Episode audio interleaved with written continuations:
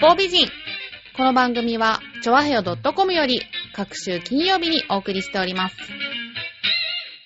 この番組は、音楽、美術、スポーツから、ボランティア、地域活動などジャンルを問わず、多方面で活躍するゲストを紹介する番組です。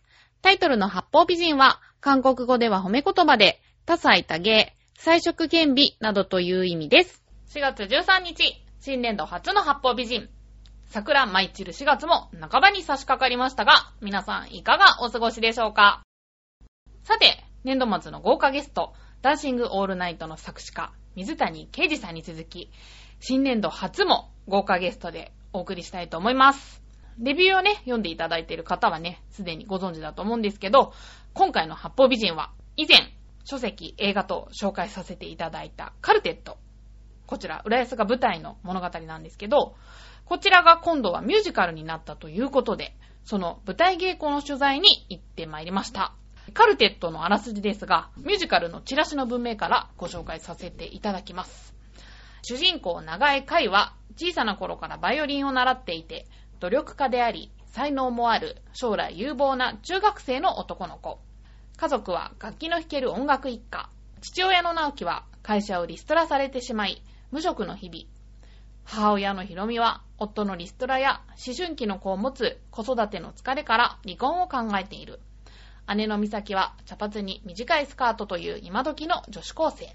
小さなすれ違いから少しずつバラバラになり、喧嘩が絶えなくなってきた家族に、このまま家庭崩壊してしまうのではと不安を募らせた会は、家族でカルテットをと家族演奏会を提案します。カルテットなんですけど、八方美人のゲストにも何度か登場していただいた作家の鬼塚忠先生の小説が元となっているんですね。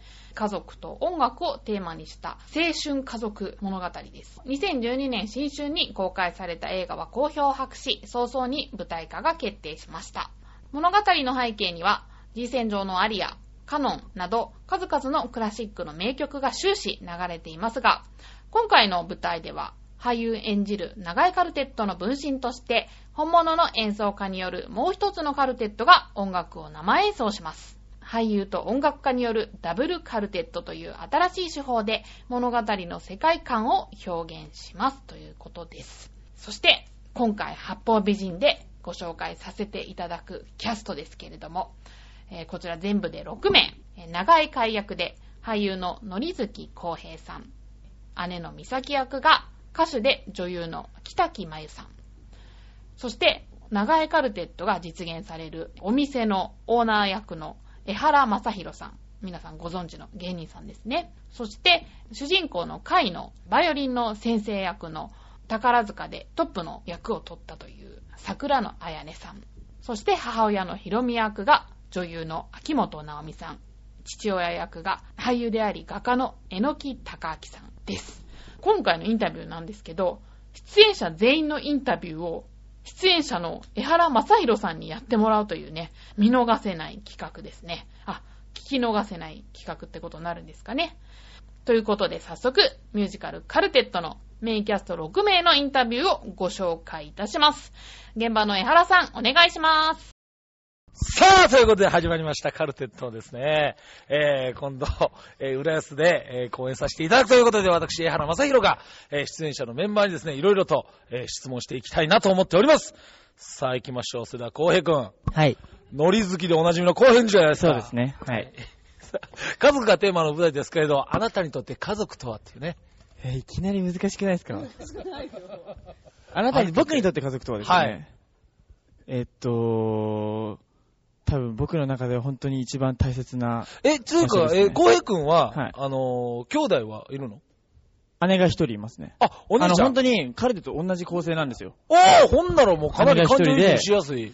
そうですね、本当に感情移入しやすいえで、す、ね。お姉ちゃんと仲いいめっちゃ仲いいですね。何だからちょっとこれ、あの、崩壊してる状態から始まるじゃないですうか。んうんだからちょっと、実際はすごい仲いいんで、うんなんかちょっと悲しいですよね。あ、なるほどね。ね。はい。え、でもちょっと待って、僕も、あ江原正宏ですけども、僕も、知ってますよ。 いやいや、知ってますよ、そん なの。そうそう。え、僕も言うたらお姉ちゃんがいるんですよ。うんで、いや、学生時代はめっちゃ喧嘩したんですよ。で、あーもうむっちゃもう殺したろかいうぐらい嫌いやって。やけど、もう卒業してから、二十歳超えてからすごい仲良くなったんやけど、学生時代から仲いい。 学生、喧嘩っていう喧嘩したことないですね。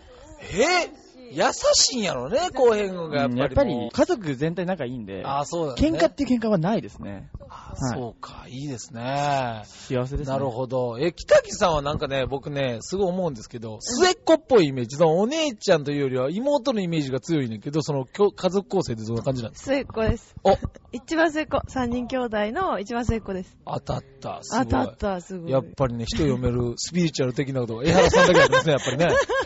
そうだったんだ。えすえ、末っ子っていうことは、おに、お兄ちゃん お姉おちゃん。兄ちゃん、お姉ちゃん、私です。なるほど。三人兄弟。え、やっぱり、お兄ちゃんお姉ちゃんを妹ってなると、お姉ちゃんと仲良くなるのあのね、私の場合は、お兄ちゃんとお姉ちゃんが年近くて、私がちょっと離れて生まれてきてるから、会話がね、全員、こう、なんていうんですか、対等に交わせるようになったのが、私が中学校ぐらい。そうか。そう、だからそれまではお兄ちゃんとお姉ちゃんが仲良くて。なるほどみたいな私はなんか一人でこう、なんて、アリのスーツついて遊んだりみたいな。なんかへ こうえ自分のペースでなんか遊んでる子でした。でもかなりそれやったらか わ可愛がられたというか、仲良く育ったというか、なんか、でも、ううすごい家族自体も兄弟自体もすごい仲良しです。うちも。なるほどね、ちょっとお父さんお母さんにいろいろ話聞きましょうか、ねちょっと。えあ、先生も聞こ 先生は、 先生はってずっと先生はって言っても、役柄ね、えー桜のあやねさんは、えー、兄弟は、兄弟は兄と妹です。あ、真ん真ん中中。あら、真ん中ってこれまた難しいというか、うん、真ん中は仲間外れにされちゃうんですよ。でなんか年が3歳と2歳で、ちょうど均等なので、なんか学生時代は本当に仲間外れな感じで孤立してたんですけど、うんでお兄ちゃんともすごい仲悪くて1年間口聞かなかったりとかあって、えーそう本当に。電話、電話かかってきても、うんそこにお兄ちゃんいても、うん。うんあの、お兄ちゃんに聞こえるように、お母さんお兄ちゃんに電話って言って、言ったりしてたの。本当に1年間。うんでも、うんもう今はもうベッタベタに仲良しです。本当もにう。週に2回ぐらい、用もないのに電話かかってきたりとかして。あ、でもすごいいいことやね、家族家族やったそう、らだね。から本当に今、私も家族すごいえ、仲下良のし。妹ともすごい仲いい。妹とは、うんもう昔から、まあ仲良くて、うんまあでもちっちゃい頃はよくかん喧嘩してたんですけど、今、すごい仲良し。やっぱね女同士やからね、いつもねう仲良くなっちゃうよねねうんすごい、そういうところの男の子ってすごい僕的には、かなりなんかこう、うん孤立しちゃうんちゃうかなってすごい心配になったりするの男の子お兄ちゃん。ああ、そでうも、女兄弟って絶対くっつくイメージで、あそうかおんうん女の子ってそのお母さんとも仲良くなるし、だからね、今僕ね、家族があって、その娘がおるんですけど、娘がちょっと嫁とすごい仲良くなって、僕孤立しちゃうんちゃうかなと思って。そう。いや、するねえじゃない よ、それで。直美先輩。直美先輩、ちょっと、いや、直美先輩はやっぱりね、本当におしどり夫婦としてね、結構何ですかそれ有名ですから。いや、だってそうですよ、旦那さんとよく ね、番組も出られてます最近し、ちょいちょいねえ何ですかえ番組出られてますし、秋元奈美です。はいえー秋元さん今結婚してどれぐらいですか あそうあ結婚話の方。はい。いや、家庭ですからね、言ってもあこれは。そうかそうか、はい私今、実家の方のね、 家族構成をこうやってすごい思い浮かべちゃって。え、ちょっと待ってください。ほんなら今、まあ、実家から行きましょう。その、はいはご兄弟は妹です。私、一番上です。いや、すごいでもお姉さんな感じ、ものすごいする。本当に、はい。頑張ってんだよ。いや、もう本当にバリバリできるお姉さんって感じ いえで。全然全然。いつも妹に怒られてます。どうですか本当ね、ちゃんもういい年なんだから、そういうことはやめて って。何やってるんです なかんかね、どうも若干常識がないら しいです。私本当ですかえいや、僕らにしてみたらすごいフランクに喋っていただいてえいね。やフランクで喋るのと常識があるのとはちょっと別いやです。いやいやいや、いや、そう、まあ確かにそうですけども。そうなんですよはいえーそうなんですか。そうですよいやも今すごいね、おしどり夫婦お。しどりじゃないって。おしどりですよ、本お当に。しどりじゃないって。この、この間もね、出てらっしゃったんですもんね、だっびて。っくりしたね。えねえ、本当にね。でももう結婚してね、9年ですよ。 9年。結構、はい。長いですよ。ずっともう、順風満帆というか。とんでもない。いろいろありますよ。ねえ、結婚生活なんてね。 えー、ちょっと。とそこら辺はちょっと聞きたいな、これは。ねえ、本当にね。ひどいのありました、ひっもどいなりますよ。びっくりするようなことあ危ねえっていうのはい。続きはまた、今度は。はい。う。続きはウェブで、あ、これウェブです。 そうか、そうはかい。そうかそうかなるほど。はいえのきさんもね、はい結婚されてもう16年ですか16年です。すごいですよね。お子さんももう結構大きいんですよね。中3、ああの、今度高校1年生になること、中3と、小、あ二人が男の子で、下が小5の女の子です。あら。うわー、なんかそうねだ。そう今回、直樹お父さんのね、もう、笑っちゃうぐらいお母さんのセリフとね、娘のセリフがね、被っちゃって被っちゃあって。、そうなんですかもうえ、小5なのにすでにもう仕方されたりとかね。あれで。お母さんからは、正直や、あの、離婚届もい一回、あの、えちょっと、ちょっと待って、ちょっと待ってくだいさやい。うち帰ったらね、本当に置いてあったことあったの。すごい、本番ですかほんまに。その頃こまれだ面白いから、ちょっとこれ20分喋りましょうよ。いやいやいや まだ家庭をもう顧みずに仕事ばっかりしてた頃。ああ、やっぱりね。え、な、な、 な、いや変な、、え変なのき振りさん方はね、やっぱりすんなよ。ね、そらもう昔はもう破天荒だといういや話いや、おは、いおいおい。ええもう時間ないから、ほら、早く進め ないと。そんな逃げ方なかなかないですよ、本当に。ええそれ自分を、ちょっと皆さんにお聞きしたいんですけど、それぞれのキャラクターっていうのは、なんかあの、自分とやっぱりかけ離れてたりとか、やっぱりその近かったりするもんあるじゃないですか。浩平君ってその、その回と自分のキャラクターっていうのは、はい。近かったからやりやすかったとか、逆にそう遠かったからすごいやりにくかった部分っていうのはあったりしますああ、でも、うんその家族4人の同じ構成だったり、うんすごい会話家族思いだったり、うんなんか結構言いたいけど言い出せないもどかしい感じとかは、すごい自分に重なってたんで、なんか本当に入りやすかったですね、役には。確かに、でも優しそうっていうか、もうずっとでも学園におる時もすごい優しいし、いやいやいやいや思いやりあるし、言いたいけど言えないから、えもぞもぞしてるんですよね、一人で。もぞもぞ してんのなんか、それでなんかどんどん考えてって、どんどんどんどん落ちちゃったんですよね。いや、そう、落ちちゃうの回あんだけちょっとガンガン言うタイプいや、だかから、うんそうですね。だからどっちかって言ったら、会の方がまだ明るいのかもしれないですね。なるほど。でもその役に言うたら自分が力もらう部分もあるからね、その役に入ってそう、だからうまい。いことを、はい、調和させてい、ね、なる演ほじどてね。っていう感じですね。自分のはい。あのー、テンションも上げていくみたいな感じで。そうですね。北木さんってどうなんですか全然そのギャルっぽいというか、私ねあん結構かけ離れてるとはそうですよ思ねいますけど、どなんかあるのかな共通点。あ、でも、一番多分ね、家族の中で実は、美咲って私結構一番、泣き虫とか一番泣いてんじゃないかなって、うん陰で確かに。思うんですけど、そこはちょっと似てるかもしれない。かえほん本当の家族の中で。あら、結構実は泣き虫。実は、あ、でも昔から涙もろいすごい、何でも感動感動しちゃったりとあか、そうなんで基すね。本的にすごい感動しやで。感受性が強いですね。そういそうそうそうそうなんですよ。写真見た時にやば書いい危てないた危ないあれはあれはあれは危ないです本当に。あ、でもあれも、あれは俺もちょっそうとほろっ、とね泣いちゃった。来たって言ってましたよねすごい、うるっときた、本当に。本当いやにほ今い公の場だからや、本当に泣く。ん僕ね、感受性豊かなんですよ、ちょっと。だから、困っちゃいますいやね、あれはちょっとうるっときました。ありますよねどこの部分かっていうのは来ていただきたいなと思うんですけどそね。うですね。でも、あやねさんはね、もう結構その先生の役というか、まあ、もともとね、宝塚出身っていうのもあって、立ち振る舞いとかが結構清楚な感じで、ね、すごいなんか役にハマってる感じはしたんですけどそうも。私、あの、ちっちゃい頃、ピアノ先生になるのが夢で、だから、まあ、今回、カイ君のバイオリンの先生なんですけど、うんだからすごく演じてて楽しいんですけど、あの、私、宝塚時代に下級生とかにこう指導したりするのに、あまり強く言えなくって、どうしてもなんかこう褒めて、なんか伸ばすみたいな感じだったから、なんか結構千尋先生って結構ビシバシ言ったりするから、そういう部分が結構難しいなと思って。なるほであとど、。カイ君にすごい思われて、憧れの先生だから、すごい魅力的に ね、演じないと、なんか、プレッシャーだなと。いや、十分ええ十分。ねえあなた頑は張魅りま力す的ですよ。ありがとうございます。はい。みんな思ってもうるよ。ね、頑張ります。そうそうそう。あと、体柔らかになってみんな思ってる。体柔らかいの別に、あの、そうそう全然披露する場所ないんですけど。すごい。 いや、だいつも柔軟してる時のね、姿勢が良すぎ て、僕なんか、あの、柔軟がかっこいいってなかなかないんですよ。いやだよ、そあなやのねちゃんはね、柔軟かっこいいんかっですこいいよん。ですかえすじゃあごい柔軟ばっ。かりして新脚やってる時のもう、姿勢がマジで、マジで、いや、本当に、屈伸やってる時の姿勢なんかマジで本当に、力士ですよ、力 士。あんだけ綺麗な。褒められたことないから、いや嬉しい。、今まで一番美しいなと思う柔軟王、力士ですからね。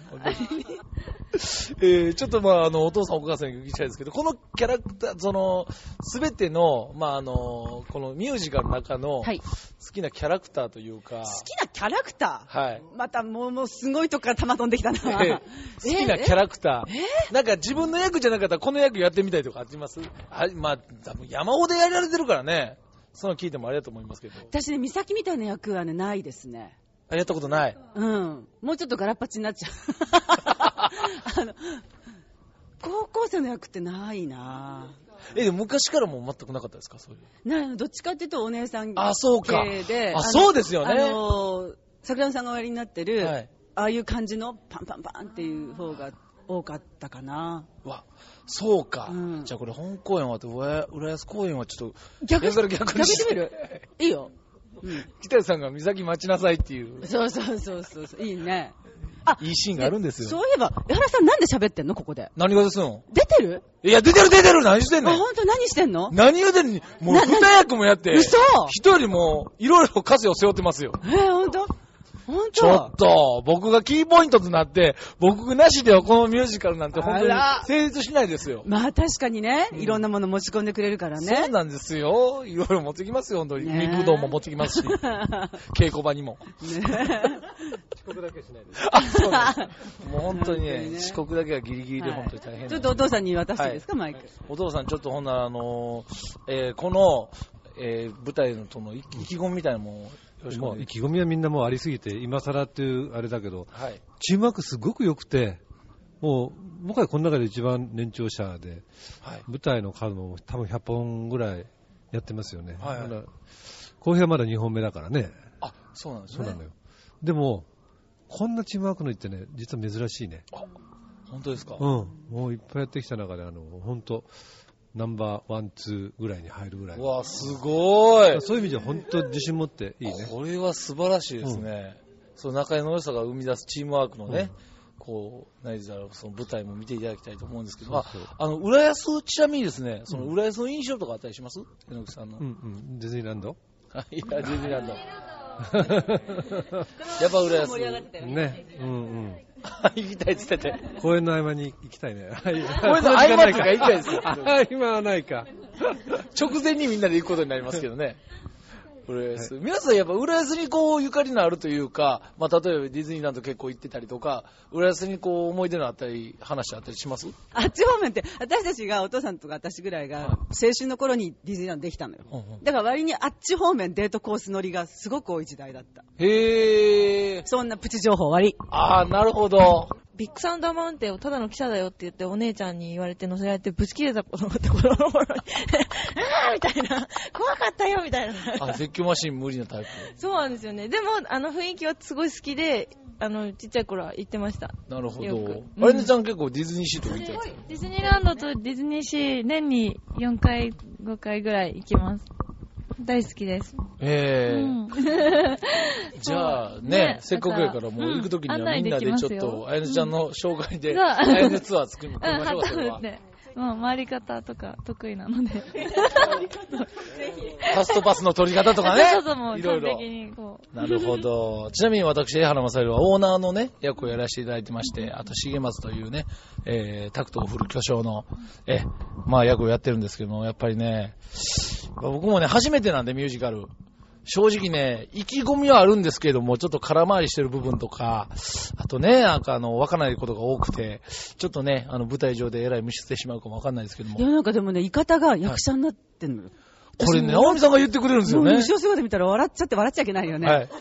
あ、言い方がもう役者だとか思ってい。や、イカタが役者って言ったらどういうことかって聞いたら、入ってきて、着替えるとこに入っていく姿が役者やった って、それがわからないですよ、僕は。いや、それまでなんか、あの、芸人さんが来たみたいな感じだったのが、徐々に。徐々に面白いなと思って。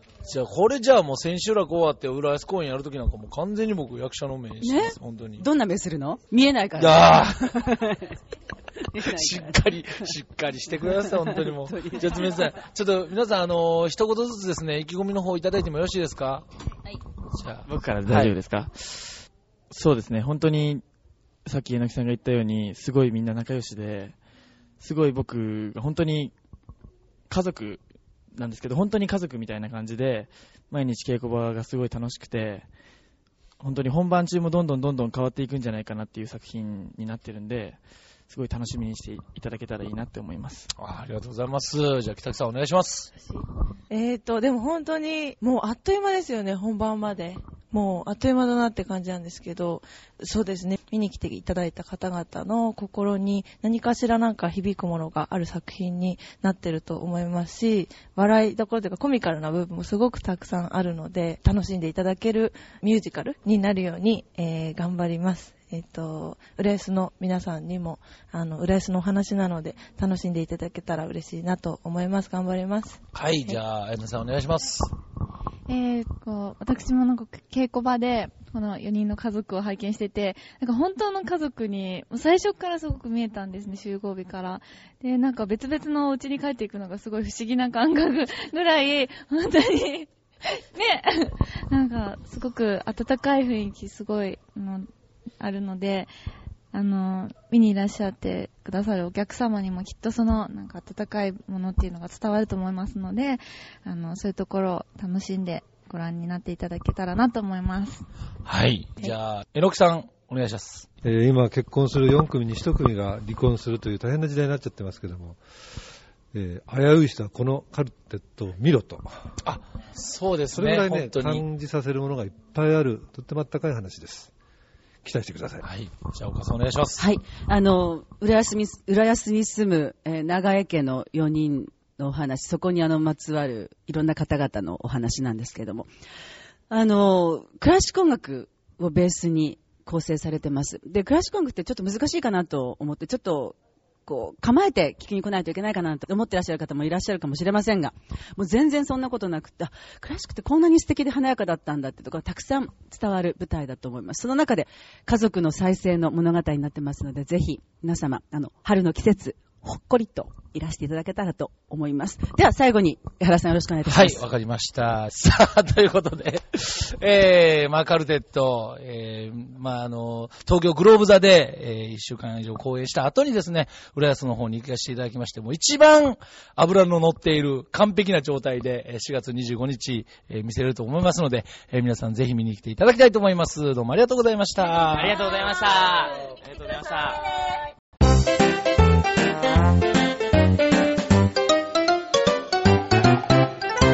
チョアヘオ .com はい、ということで、ミュージカルカルテット、メインキャスト6名のインタビューをご紹介いたしました。いかがだったでしょうかね。私ね、このインタビューの時、横でずっと音響をやってたんですけどね、あの終始笑いっぱなしでしたね。江原さんが5名のキャストの方と向かい合って輪のように座ってたんですけどね。なんかね、皆さん和気あいあいとしてて、とっても仲がいいんですよ。まさにファミリーのような感じで。なんか映画の時も思ったんですけど、カルテットのキャストって、まあ家族がテーマじゃないですか。